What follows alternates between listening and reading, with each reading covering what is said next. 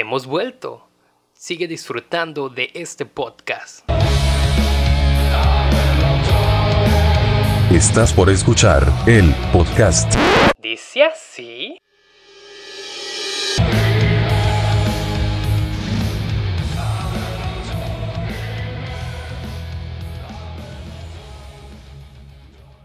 Comenzamos. Eh, pero antes de seguir avanzando con estas preguntas que, que, previamente ya teníamos, a mí me gustaría, creo que, creo que nos gustaría a todos saber si, si Rubén ahorita en vivo tiene una pregunta acá que, que diga, no sé cuándo nacieron estas preguntas, a lo mejor ya fueron respondidas durante los episodios, pero a ver Rubén, es el momento de brillar. Ok, este, tengo una pregunta de aquí a 20 años, ¿seguirá existiendo la iglesia como la conocemos? Y si no es así, si piensan que no, ¿qué tipo de iglesia creen que existe en el futuro? Yo creo que... Qué buena pregunta, qué buena pregunta, Rubén. creo que vivimos ciclos, ciclos eclesiales. La, la, iglesia primitiva eran grupos en casa, ¿no? Y personas como ahí medio aisladas, ¿no? y, y y creo que así como el imperio llegó y la iglesia creció junto con el imperio, luego que las jerarquías y todo como nos, nos hemos ido reinando.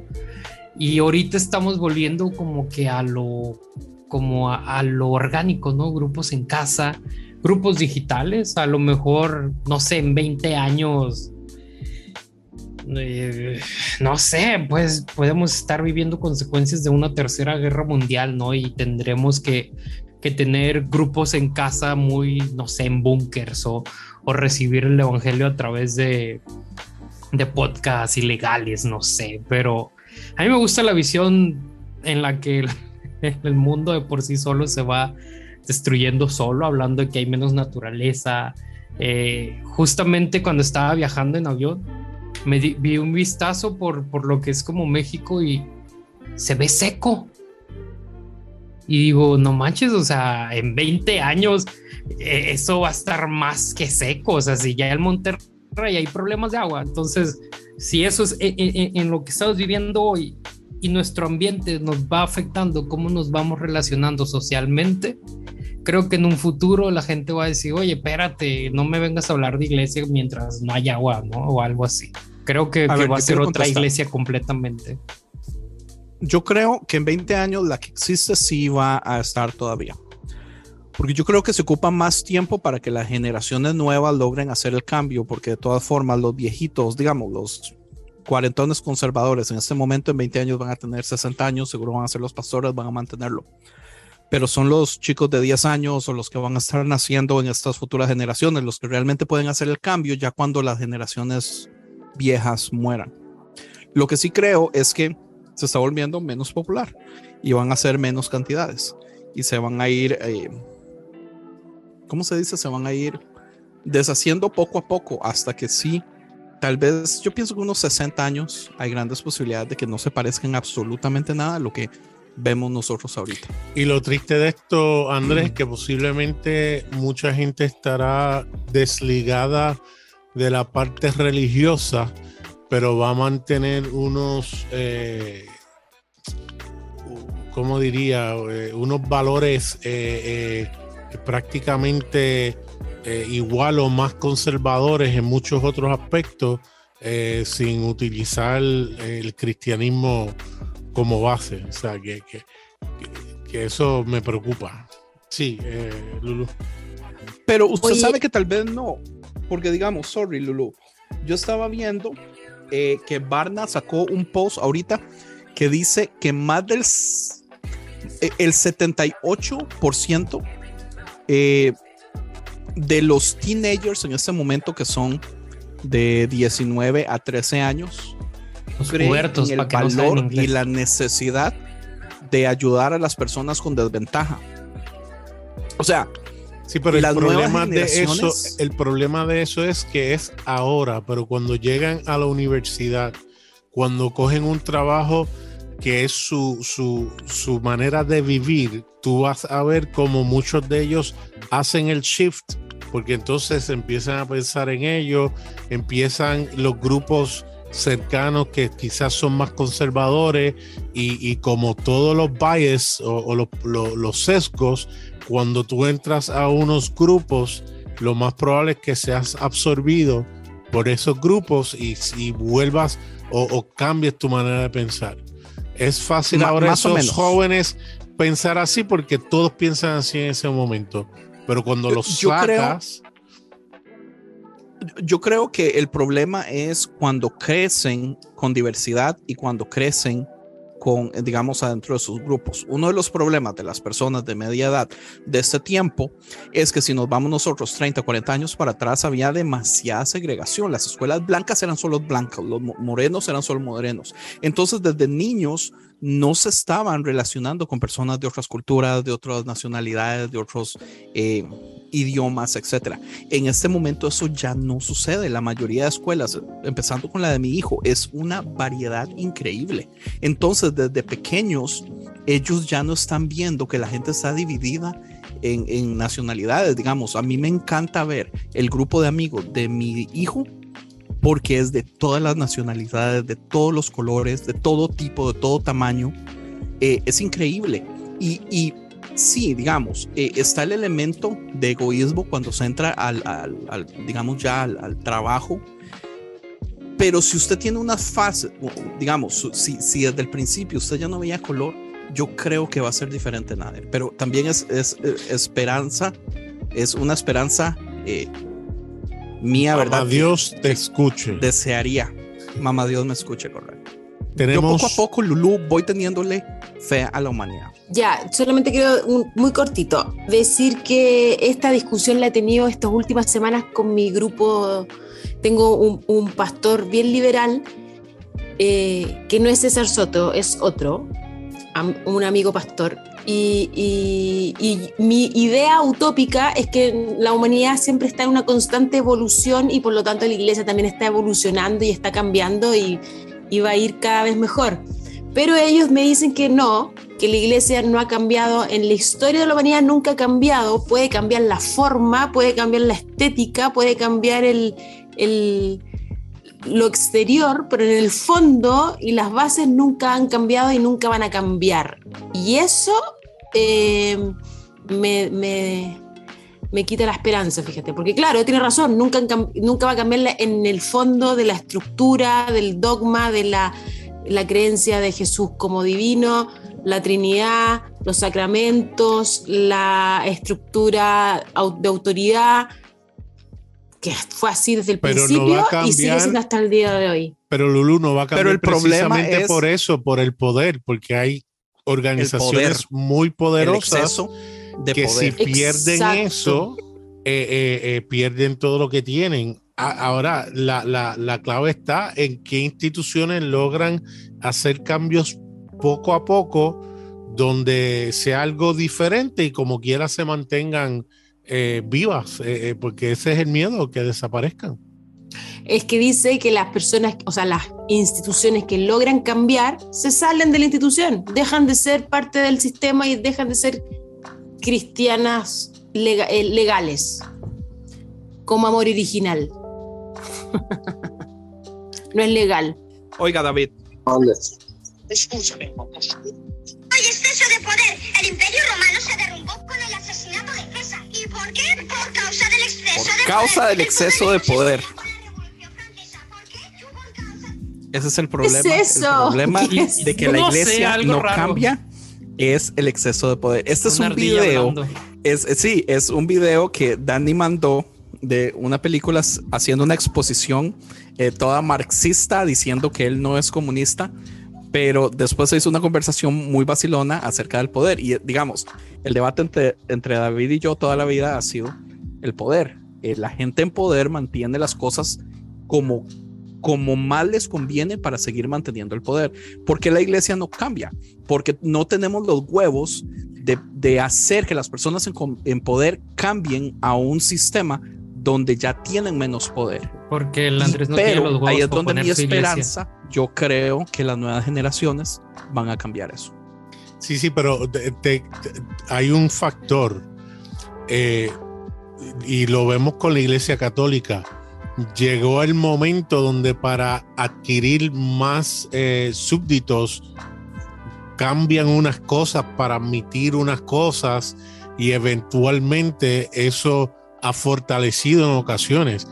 Ha causado que quizás haya divisiones y grupos se hayan ido por causa de eso, pero por ejemplo, tienen muchas iglesias protestantes que todavía no creen en el ministerio de las mujeres o para que sean ordenadas.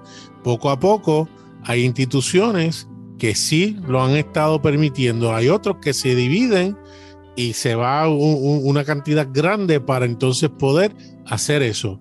Y eso es lo que vamos a ver, evolución.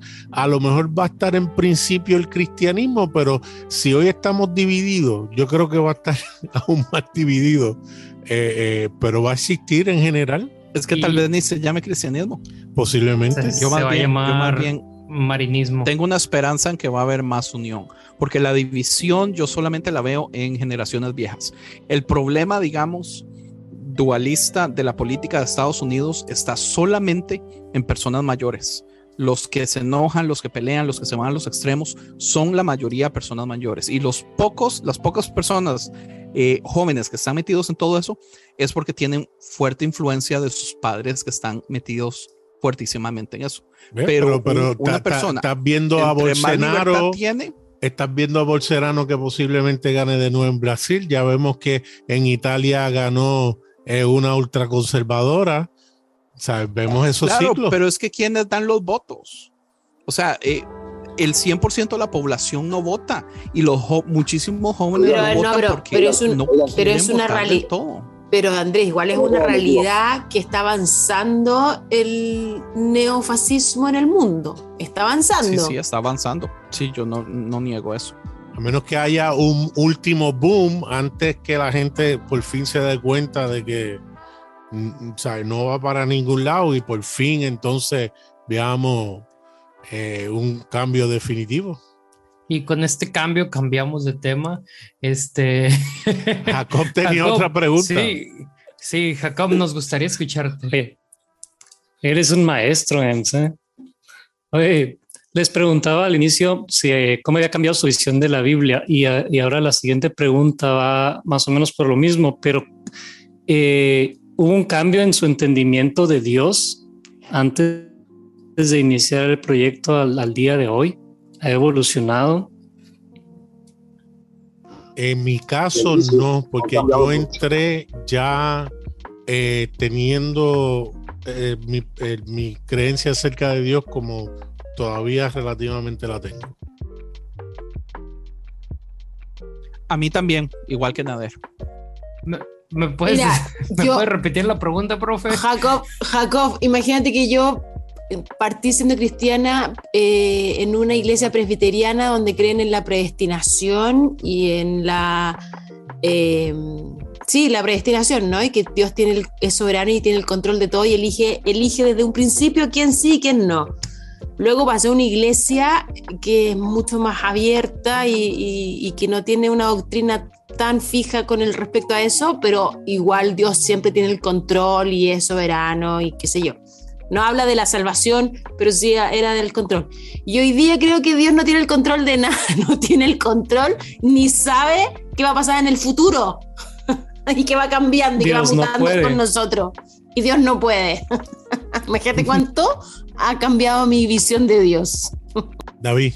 A, mí sí me ha cambiado. O sea, te lo que dije también al principio, cómo ha ido evolucionando mi pensamiento a lo largo de, los últimos años. Yo recuerdo cuando me invitaron a ser parte de ese proyecto de podcast, todavía era una persona que creía en un ser supremo intervencionista y en el proceso de las grabaciones del podcasting me convertí en agnóstico y ahorita estoy con un pie y medio en el ateísmo. Creo que se ha, se ha cambiado mi perspectiva de lo que es la espiritualidad. Ahora, eh, estoy en un término extraño, me considero ateo cristiano, parece, parece paradójico, pero, es muy interesante. Porque creo en las enseñanzas de Jesús y Cristo, pero no creo en un ser supremo.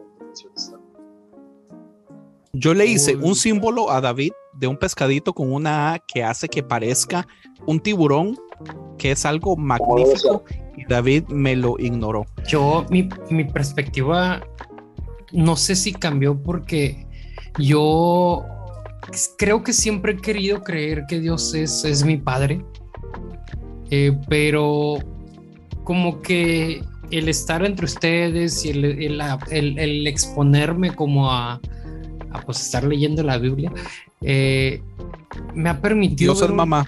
me, No, me- ha permitido ver a, a- a un Dios Padre más cercano, ¿sabes? Aquí eh, presente. Madre. tu madre. Ah, más, presente e- en mi vida, ¿no? Usted me Este, respeta.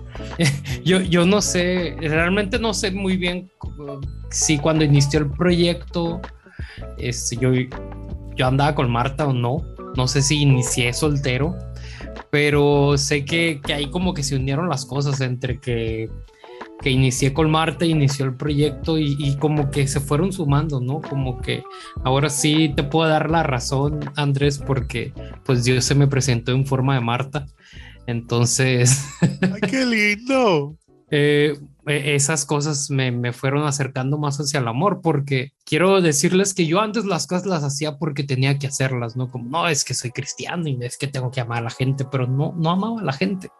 Pero en el momento en el que yo, yo comienzo a conocer a Marta y es como, como una extensión de mí, no sé cómo explicarlo, como que al verla, a ver, al ver que existe y que existe su dolor, empecé a ver el dolor de los demás dije, ah, caray, ah, ¿cómo, cómo, cómo están las cosas, ¿no? Entonces, claro que sí, mi perspectiva de Dios mejoró, no cambió, mejoró, porque sigo creyendo que Dios es mi padre, pero ahora como ya no soy ese niño adolescente que está peleado con su papá, ahora soy el adulto que está viendo cómo tal vez continuar el negocio de su papá, este, o, tal vez cómo, cómo ya hizo las paces con las heridas y ahora tener una conversación más como madura, ¿no? Con, con, con su papá, ¿no? Porque yo, yo tengo siempre esta como, como comparación, ¿no? Yo, yo, yo me observo a mí en mi adolescencia como yo era con mi papá y yo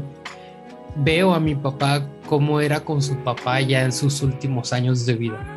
Y era así como su mejor compa, y platicaba con él, se echaba un café, entonces ya mejoró mi perspectiva de Dios. Ahora veo a Dios con unos ojos más sanos. Y en cuanto des- desde, desde los ojos del panda. Ahora eres el panda reconstruido. Sano, yo creo. bueno, eh, aprovechando que estoy diciendo que Dios es padre, eh, tengo una pregunta muy interesante. Es madre. Que, que hizo, que hizo este, me imagino que Rubén, y es ¿por qué la imagen de Dios como madre es tan dañina? Como padre. Cabrón, cabrón, así no es. Es porque la imagen de Dios como padre es tan dañina. O igual, si dices que Dios es madre, pues también se hace la pregunta hacia esa referencia, ¿no? No. Es que, como su- es que- es que la respuesta a esa pregunta igual es como súper amplia porque, un ejemplo, quien la, quien la está preguntando posiblemente tuvo una figura paterna eh, que no fue la adecuada y, y de la forma en que mira a lo mejor a esa figura paterna, mira a Dios. Entonces, por ende, a lo mejor eh, está corrompida esa forma de mirar a Dios. Eh, Entonces va a depender mucho de, de- de- de- la experiencia y de, y las enseñanzas que nos hayan dado nosotros. Ah, Incluso podemos decir que a lo mejor a Dios lo vemos de una, a una persona como muy lejana, pero otros pueden verla como una persona muy cercana. Entonces, eh, netamente la respuesta es, va a depender de cómo te enseñaron y, y ahí se tiene que ir como...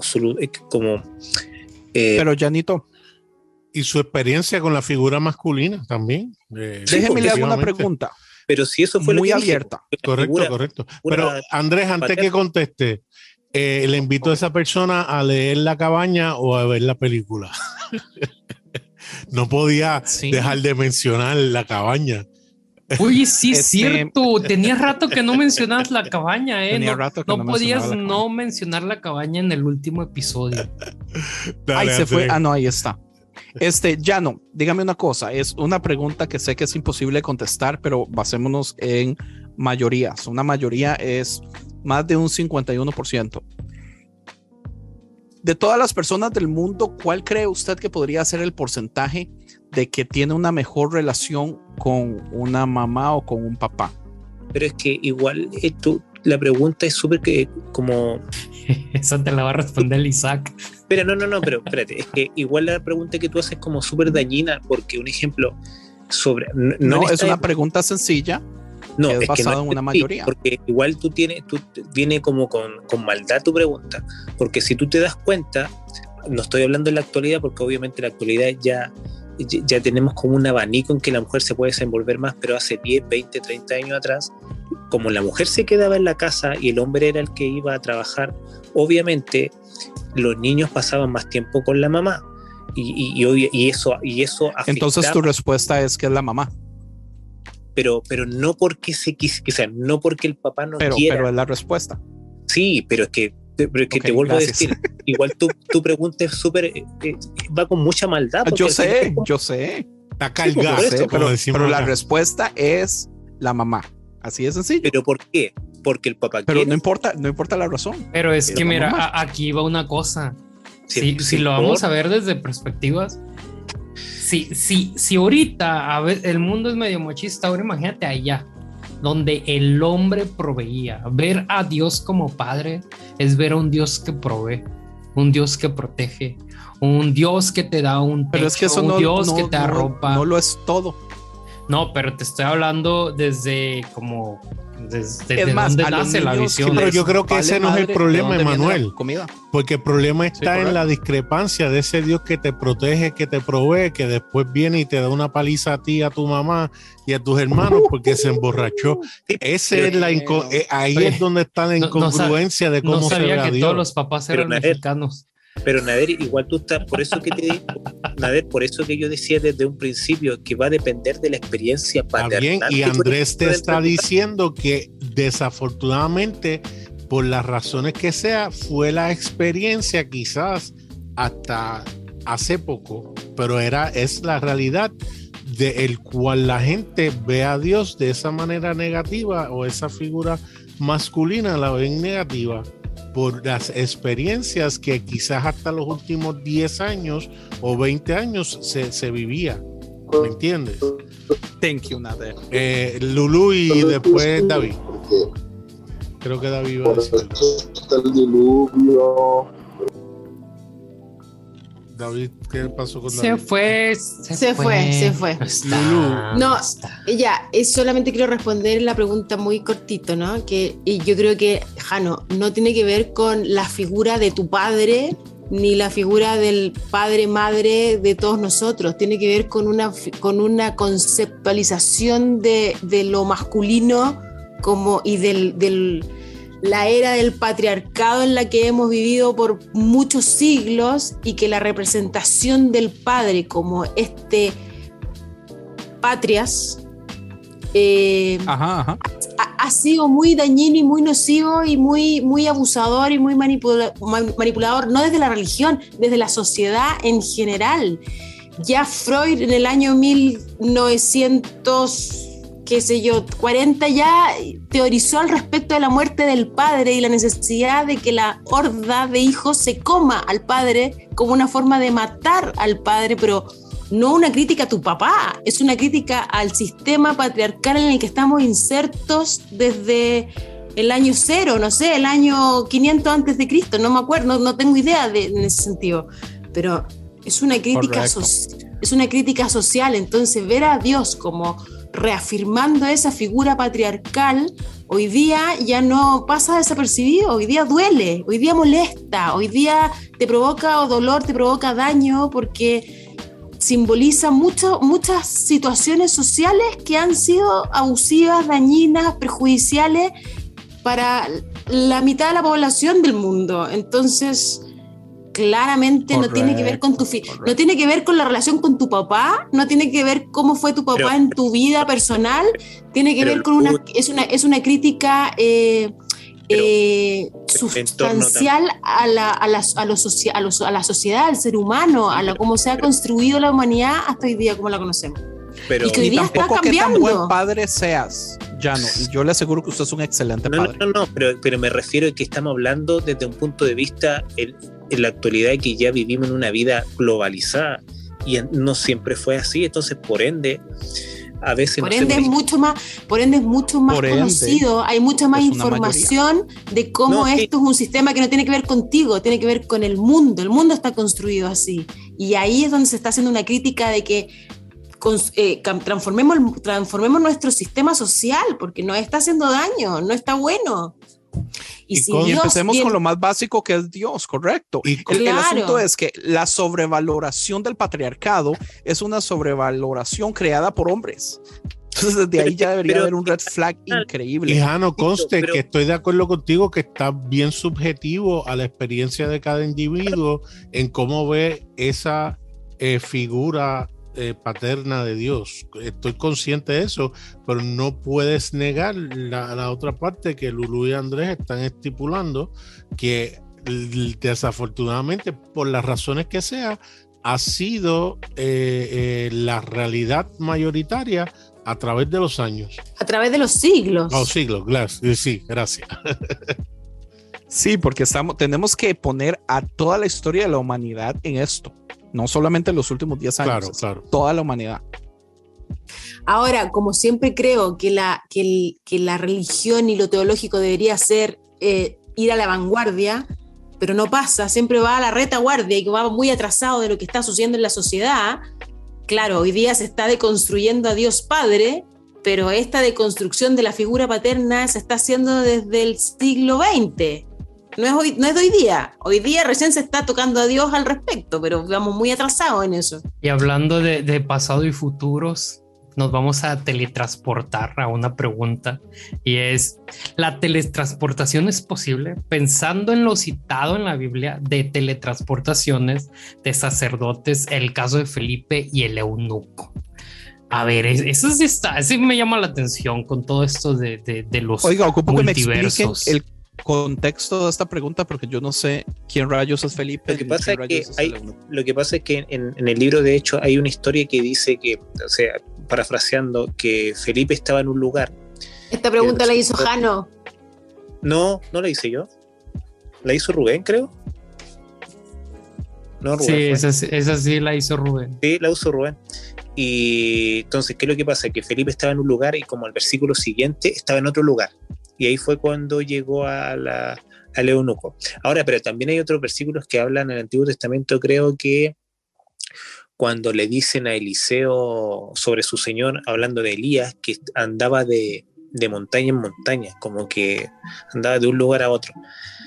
Al final aquí tiene que ver también son, son temas místicos que ya el, el creerlo o no creerlo lleva a depender de, de, de cualquier persona, de, de- de las convicciones que tenga. O sea, a veces escapamos mucho a lo sobrenatural y lo vamos mucho a lo natural y, y no, y se nos olvida y que todo lo que nosotros creemos son cosas que no, son, no pueden ser comprobables. Entonces, si puede pasar o no, por lo menos yo nunca Bueno. lo he visto ni he conocido a alguien que, que le haya pasado, pero, o sea, así como los milagros podría suceder también eso.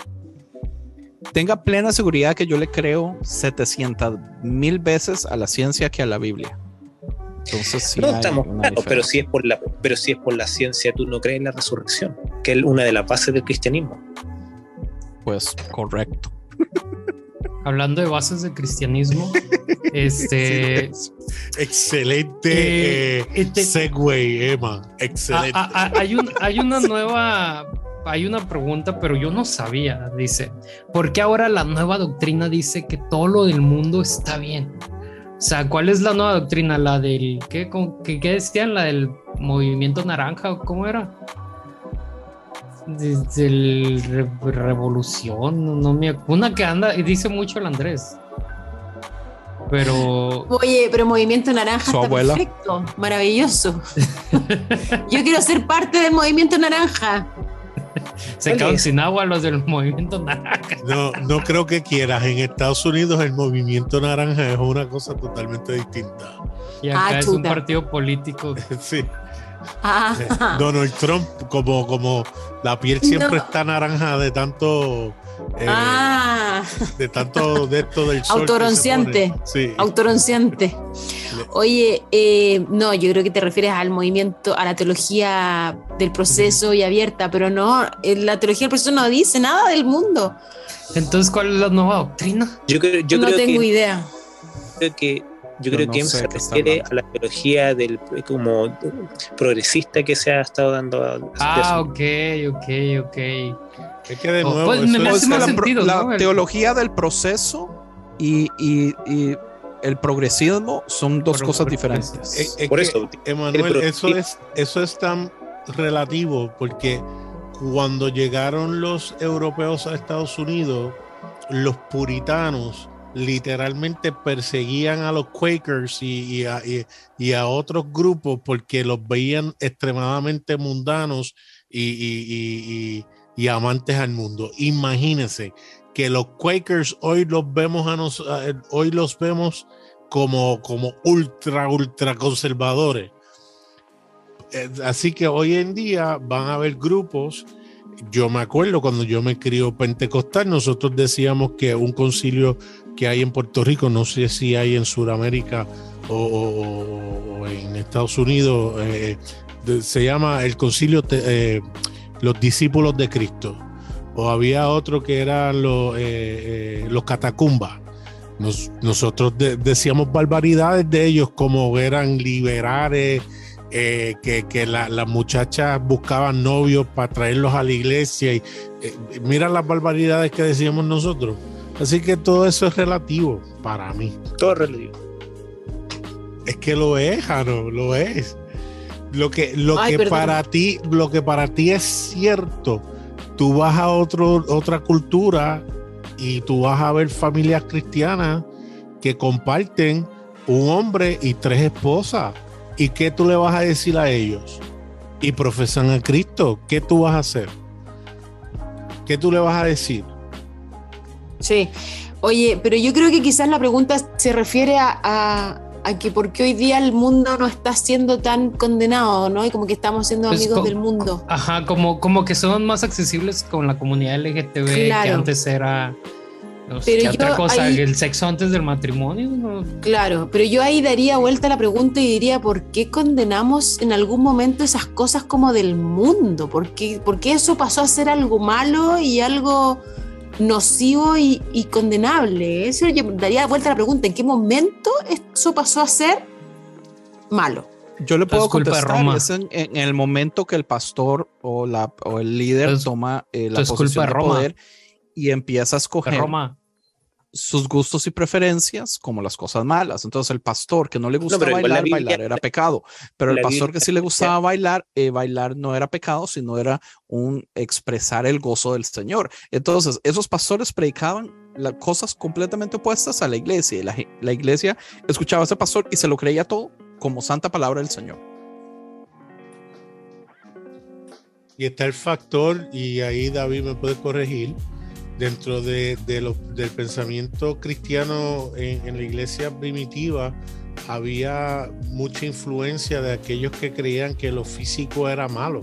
Y eso se lleva Pues lo a las enseñanzas eh, del cristianismo, donde todo lo que tenía que ver con placer, todo lo que tenía que ver con el cuerpo, era, olvídate, eh, eh, horrible, malo, y, y se adoptó. ¿Ustedes creen que Jesús tuvo relaciones sexuales?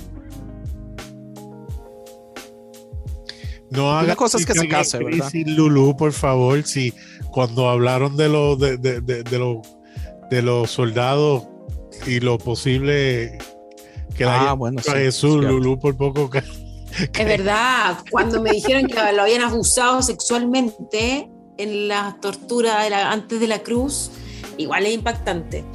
Ahora, ¿qué importancia tiene si tuvo o no relaciones sexuales? Quizás para nosotros no, o no, o algunos de nosotros, pero el problema es que hay una gran mayoría que eso Es que hay teologías ah, Claro. construidas su- Pero, pero, pero, pero me pregunto, como pero me pregunto, ¿por qué? ¿El sexo es algo malo? Por supuesto, Pues diablo. depende de la edad, ¿no? Y solamente se pueden tener relaciones sexuales para tener hijos y nunca más. Ah, Pues yo estoy, yo estoy en el infierno entonces. Nader, usted no puede nunca más volver a tener relaciones sexuales de no ser que esté ya todo listo para pum. En el sentido de que, pues claro que hay una edad para poder hacerlo.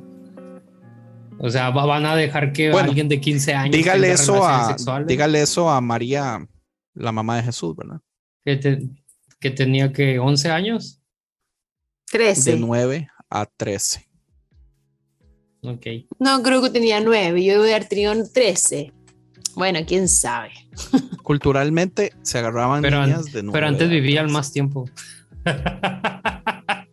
Antes vivían me- Menos. Por eso es que eran jóvenes.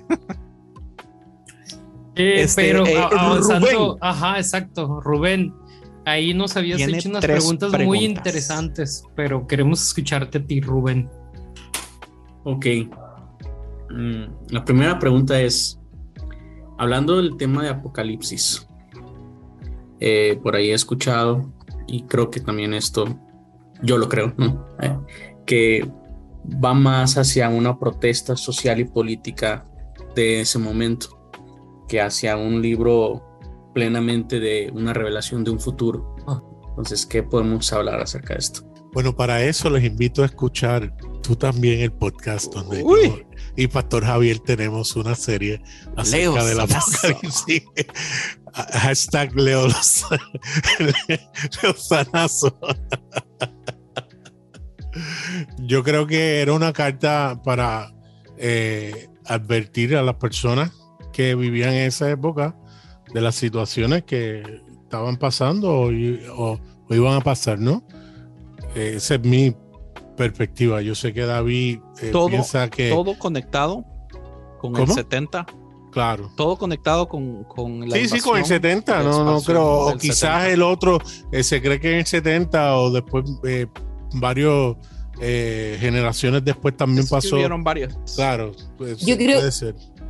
Yo creo que es importante saber que, el apocalip- que ese apocalipsis no fue el único apocalipsis que se escribió y que la literatura apocalíptica partió en Daniel. pose- posexilio y que era muy común Era ese un tipo de género. li- era un género y era muy común en ese tipo, eh, ese tipo de literatura y que Jesús justo vino en la época donde esa literatura apocalíptica estaba muy en boga y por lo tanto no era no era raro calzar a este personaje con una figura apocalíptica y por lo tanto Vean, les voy a eh, dar les voy a dar el mejor ejemplo. Si Jesús hubiera venido en el 2005, hay grandes posibilidades de que el Apocalipsis hubiera sido una novela de jóvenes eh, vampiros que brillan cuando les pega el sol, claro. porque era el género más popular. Claro. Y entonces el apocalipsis que quedó en Ah, el se canon. leyeron el librito, ¿verdad? De Twilight. Las caras. No, las películas, solo las películas. Como, em- como Manuel. Eh, lo, mm, el- el apocalipsis puntual y específico de Juan y que haya quedado ese apocalipsis solo en el canon, claro, tiene mucho que ver con el contexto que estaban viviendo, con que Jesús murió y no volvió y que había que reinventar entonces, porque imagínate que Jesús resucitó y Pablo estaba diciendo que iba a volver en cualquier momento y, el- y la historia se acaba. No pasó y entonces en el año que 100 había que reinventar la historia porque tenía que seguir siendo esta figura el, el Mesías esperado del Apocalipsis. Entonces había que, con el contexto que estaban viviendo, era una carta bien de esperanza para el momento de. en el momento actual, y que Jesús tenía que tener una figura más vengativa que esperanzadora, desde mi punto de vista, ¿no? Yo, lo, yo, yo leo el Apocalipsis y veo que este Jesús no se parece nada al Jesús de los Evangelios. Pero que hoy día creamos que el Apocalipsis está anunciando eventos futuros para hoy día, me parece una esquizofrenia bastante grande. Pero en el caso del versículo que recién ocupó Nader, cuando habla de que las puertas van a estar abiertas de noche y de día, Eso habla del futuro, no habla del año Súper 70. lindo, po, poéticamente súper lindo y creámoslo, pero ¿qué tiene que ver con, con- No, no, pero me refiero que no está hablando de algo que sucedió en el año 70, sino que habla de algo que va a suceder. Pero más- si, pero, si Claro. la misma, pero si la misma literatura lo dice, va a estar abierta por siempre. No está diciendo que va, se abrió ahora ni que va a estar abierta. Va a estar abierta por siempre. ¿Qué tiene de malo? Claro, esa y de- invitación y de a participar formas- siempre ha sido y será.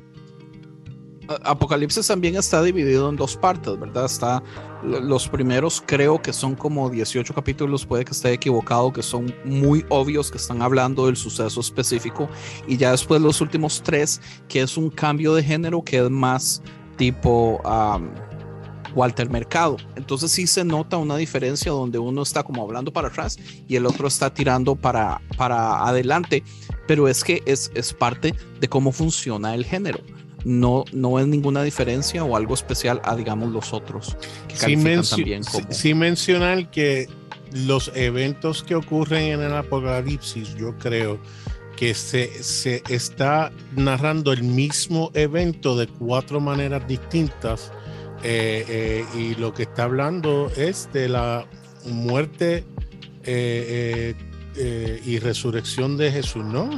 Independientemente sea o no, ellos, eh, el autor lo creía y está relatando eso que él creía. Y, eh, eh, cómo nosotros podemos vencer, porque yo creo que aplica, aplica hoy en día en el sentido de que cuando viene sobre nosotros la opresión, cuando los poderes o la manera de pensar, qué sé yo, de un sistema que va en contra de, de lo que nosotros creemos, que antes yo pensaba que era otro tipo de sistema. Ahora yo creo que es, el, eh, eh, eh, por ejemplo, el gobierno Los que yo republicanos. pensaba. Sí, sí, Ah, no, sí. Antes yo creía que eran los demócratas, que lo que querían era. Ahora, ahora yo creo que es totalmente distinto. Y, es interesante. Y, Y es que el libro, el, el libro, el, el, el punto central del libro es la victoria de Cristo, ¿verdad? Claro. Que, que, no la vieron, o sea, como no la vieron, tenemos que, que hacerla. Entonces, por ahí va el asunto. Y así como va el asunto, Rubén. a Rubén le quedan otra, otras, otras preguntas. Si queremos escucharte, Rubén. Ok, este, ¿cómo interpretar o cómo podemos dar un acercamiento hacia los libros de Enoch que forman parte de la Torah eh, judía?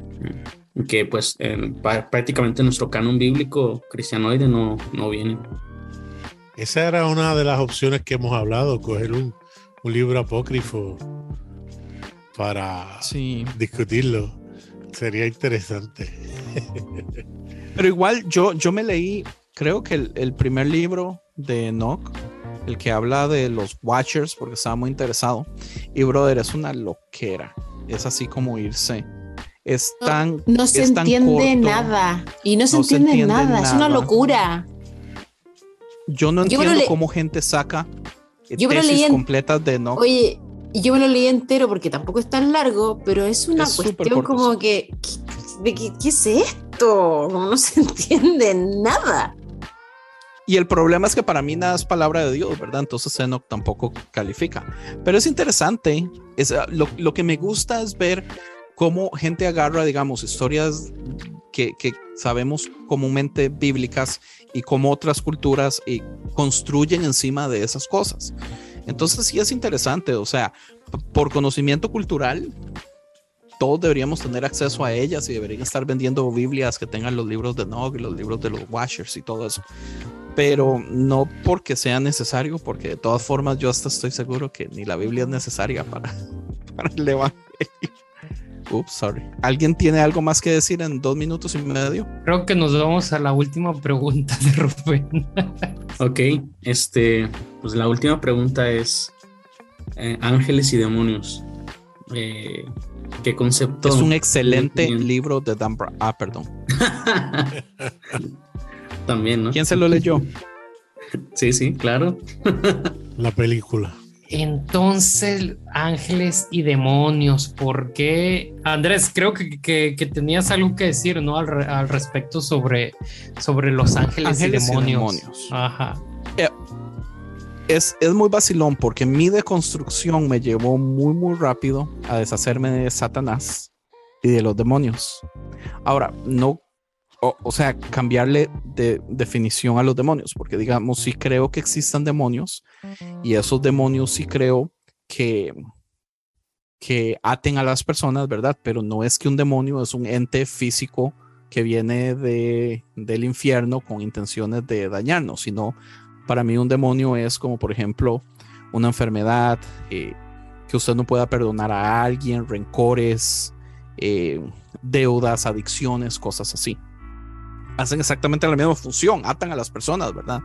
Eh, po- lo- los poseen, posesiones donde ya la persona no está en control, donde hay algo en control de ellos, etc. Pero, hipócritamente, vuelvo a lo mismo, me ha costado deshacerme de los ángeles, porque los ángeles son muy bonitos.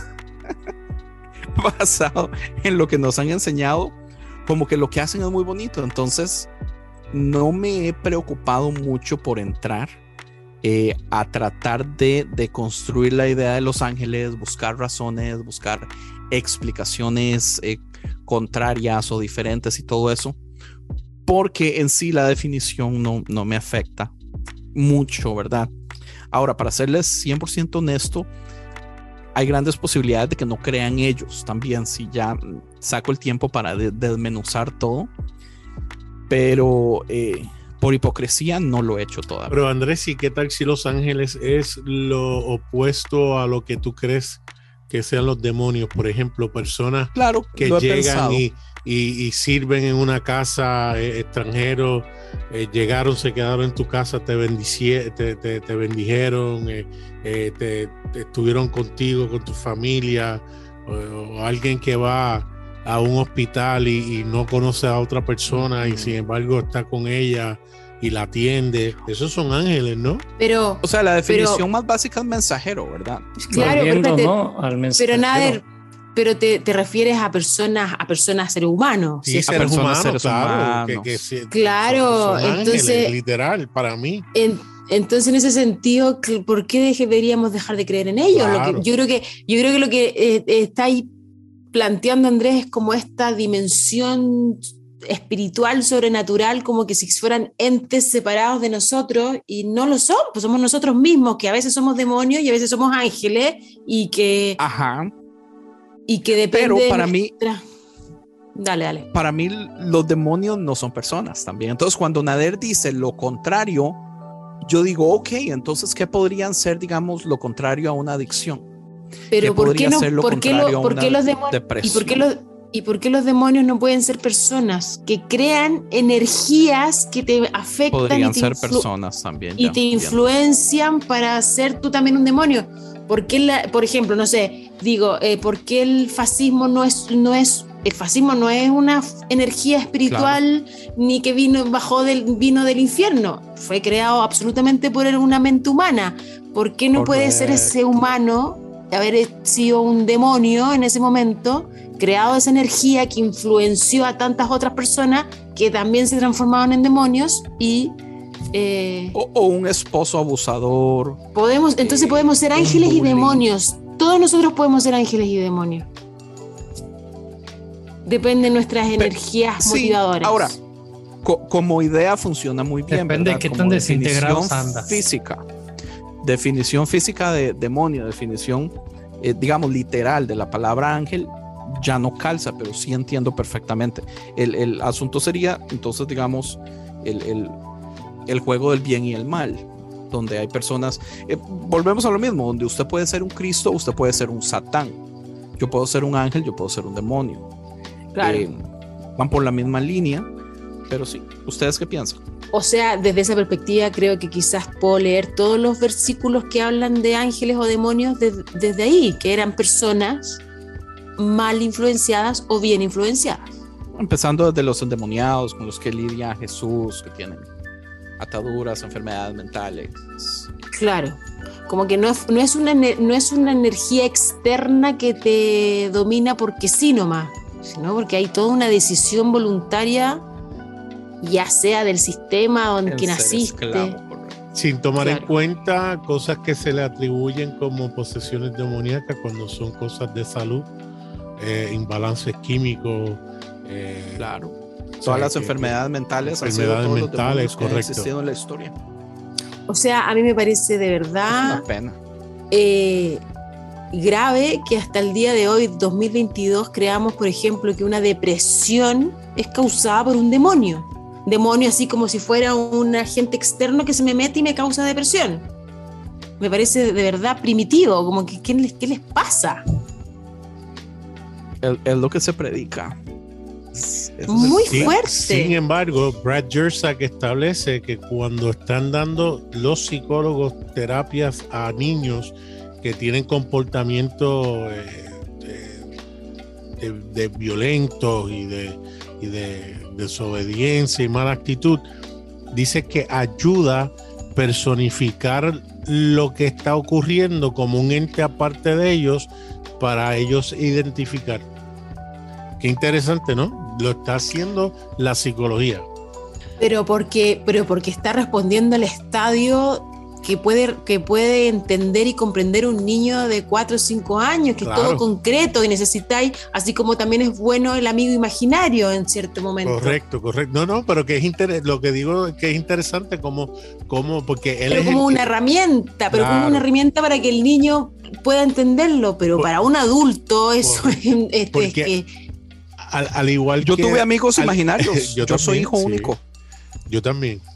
Al igual que Andrés, yo años. creo, yo creo lo de Andrés, que hay cosas, eh, eh, como dice Brad Jersak, es peor- mucho peor que eso. Cuando hablan de demonios, eh, eh, hay personas cuyas situaciones son tan horrendas o lo que han pasado son tan horrendos que han creado unos demonios que toma eh, literalmente posesión de su vida y, Los ata, correcto. y crea desgracias en su vida, pero no es un ente así que se metió, es que eh, por- situaciones que han ocurrido, pues han creado esos demonios.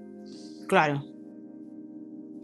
Ahora, lo interesante porque ya no, no está es qué hacemos, por ejemplo, con toda esta corte celestial, Dios Yahweh reuniéndose con Satán y con los otros seres de la corte y jerarquías celestiales y todo eso, porque está en la Biblia.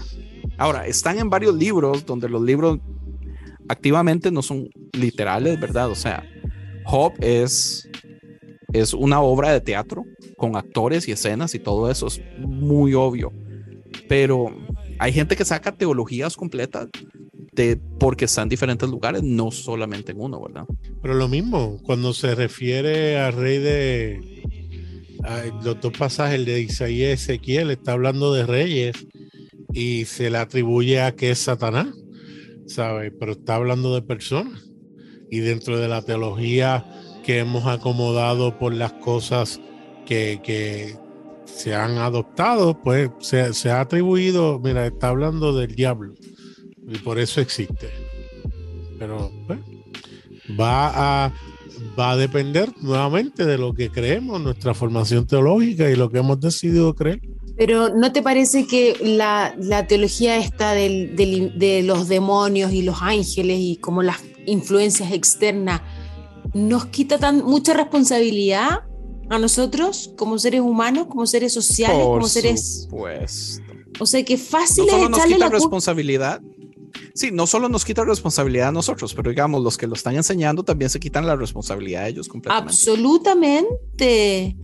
O sea, es mucho más fácil eh, aceptar, por ejemplo, que una persona se suicidó porque fue influenciada por, el, por un demonio, a que la persona se suicidó porque hay un contexto social, cultural, familiar, eh, etcétera, que no se está haciendo cargo y que está provocando que una persona se quiera quitar la vida eh, por mi culpa. Sin Correcto. mencionar que yo puedo ser un pastor que le predica a mi congregación acerca de lo espiritual y los demonios, pero si alguien comete violencia contra mí o mi familia, yo no voy a aceptar en ningún momento que fue un demonio que lo influenció.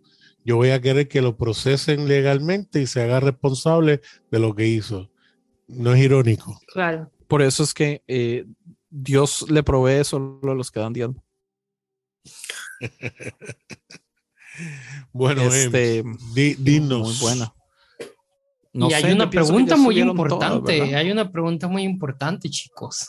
Ajá. Ya quedamos bien poquitos, pero ¿qué vamos a hablar la siguiente temporada? Ahí hay ideas de que hagamos una, una dramatización de, de, de- del libro de Job, ¿no? De Jacob. Eh, de- del libro de Jacob. La porque- dramatización de Jacob sería muy difícil, man. La contestación corta a esa pregunta es no sabemos. Y, y si lo quieren saber, Se están pues- peleando Ajá. porque quieren hacer hechos para tratar de continuar Marcos. Después están otros diciendo que porque no salimos de los 66 de la Biblia hacemos un apócrifo. Eh, después, honestamente, a mí me gustaría mucho tratar de hacer un libro corto. La verdad es que hacer como Jonás o, o Job sería muy Uh. interesante. Haría un- un- una temporada corta y saldríamos más rápido del libro, pero también son libros súper interesantes que tienen montones de cosas. La verdad es que no sabemos todavía. O sea, No, el libro de Oseas me aburre. Uh, Rubén. Son bromas, son bromas. Bueno, pues en lo que pues en lo que decidimos qué libros, pues ahí vamos a estar publicándoles algunas cosas en el Patreon, también en, en Spotify para para los que no les gusta la burguesía. Este yo solamente puedo decirles que muchas gracias por, por estar aquí, por escucharnos, por pues cometer eh, esa imprudencia de tomarnos como su iglesia. Es una responsabilidad muy grande, pero qué bueno, ¿no? Que este proyecto les esté funcionando. Eh, al final se trata de bendecirlos, ¿no? Y, también una bendición entre nosotros el, el, el vernos cada, no cada viernes, cada quincena de viernes. Eh, pues sobrevivimos, sobrevivimos Nader, Lulú, Andrés, y pues se nos quedaron en el camino este Excusamos Jano. a David que estaba David. viajando. Yo creo que se quedó sin red. Sí. Y pues Jano que pues eh, se quedó. no. Dormidón. Eh, Creemos Jano, que que, dormido. que- que siempre la hace, Jano. y Para- pues O sea, para si, fue, si fuera el único chileno.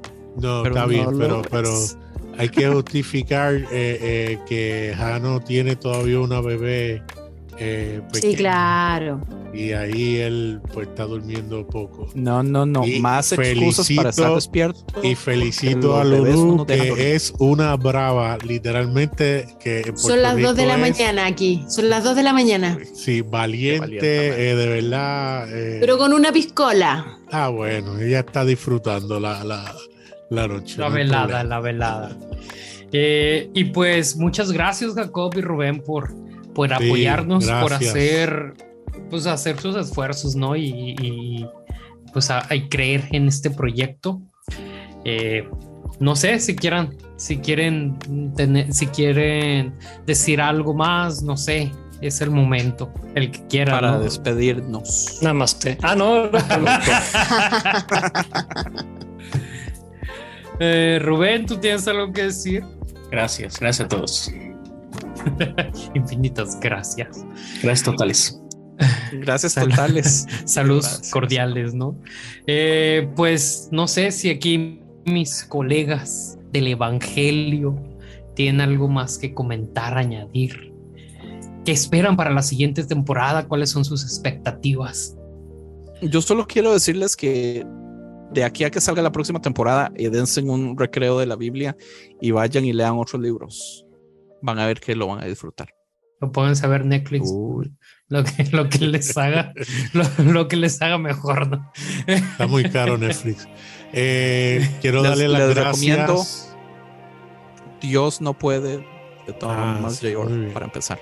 Quiero darle las gracias a los que toman de su tiempo para escucharnos, de verdad, que es un honor poder eh, eh, compartir con estas personas maravillosas con quien comparto eh, cada, eh, cada dos semanas y esos invitados eh, que estoy a la expectativa, ¿verdad? De seguir invitando más personas para también ampliar y compartir. Así que eso vale. Amén. Amén. Yo también me sumo al agradecimiento y además contarles que ustedes pasaron a ser mi grupo en casa. Como ya no tengo iglesia, ya no tengo comunidad en vivo y en directo, ustedes eh, son mi grupo casero. Así que Que no se entere César Soto. Y su amigo pastor también. No, César ¿no? también. Uno puede tener es que es, comunidades, no, claro, pero es que. César, mi, mi comunidad con César Soto también es virtual, entonces cae en la misma categoría que ustedes. acá en la misma categoría. Ah, no, yo quiero ser especial. Eh, pues, Panda, chavos, usted ya es especial. lo- no, usted es nomás, por- espacial. nomás porque me le caí a mi mamá y porque estoy gordo.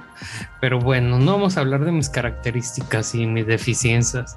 Eh, no tengo otra cosa más que decirles que pues disfruten, disfrut- sigan disfrutando este episodio, sigan disfrutando de este podcast. Les recuerdo que, que, pues si, si se unen a nuestro Patreon van a estar recibiendo contenido con mucha anticipación y contenido muy especial, ¿no? Porque pues ahí se nos escapan cosas que no deberían de salir al aire, ¿no? Entonces ahí a ver si, si quieren Chismes saber. de gente que conocemos, Exacto. para ser específico. Ahí nos estamos Como, tragando. como cuando gente. hablamos de Jairo Andrés Amaya. Ay, Ups, que perdón. saque, que saque su nombre de tu socia boca, ¿no? Eh, Exacto. eh, bueno. Eh, Dios Ah, y esperen eh, unas entrevistas eh, individuales eh, que van a ver Oh, sí es cierto. Y vamos a hacer eso. durante, sí, eh, Sí, digo, va- lo, lo vamos va- a planificar, pero eh, Va a estar saliendo ahí el, el, el, el corta, no va a ser uno. mucho, pero va a ser ya más personal para que nos conozcan Se va a llamar In the Spotlight. Es el background de cada uno de por qué terminaron todos así de descompuestos en la fe. Cuénteme su trauma. El panda va a ser así como. Aquí en este muñeco Terapia, señala tera- dónde te tocó el pastor. Oh, Emanuel, tú te vas a entrevistar a ti mismo, ¿verdad? Así es, voy a poner un espejo. Así como, como Juan Gabriel, ¿no? ¿No han visto la entrevista de Juan Gabriel a Juan Gabriel? No. no. Eh, Véanla, véanla. Ay, ay, ay. Bueno, Ay, Dios. que tengan felices fiestas y cuídense. ¿Cuáles fiestas, Nader? Adiós, Pues ya todas. mismo. Ya, ah, nos bueno, enero, perdónenme. dice. Ya, Es verdad, yo estoy, yo pienso que todo es Estados Unidos y estoy pensando en, en Acción de. Gracia en noviembre y estoy pensando en las Navidades en diciembre, discúlpenme. Ah. Pe- pe- Gracias Lulu por eh, traerme nuevamente a, a Es muy tarde. A la realidad. Es muy tarde. aquellos que, que eh, eh, celebran las fiestas que vienen eh, en Estados Unidos, felices fiestas. y todos aquellos que tengan fiestas en estos meses hasta diciembre, también felices fiestas. Muy bien. Pura vida, entonces. Hasta la próxima. Chaito.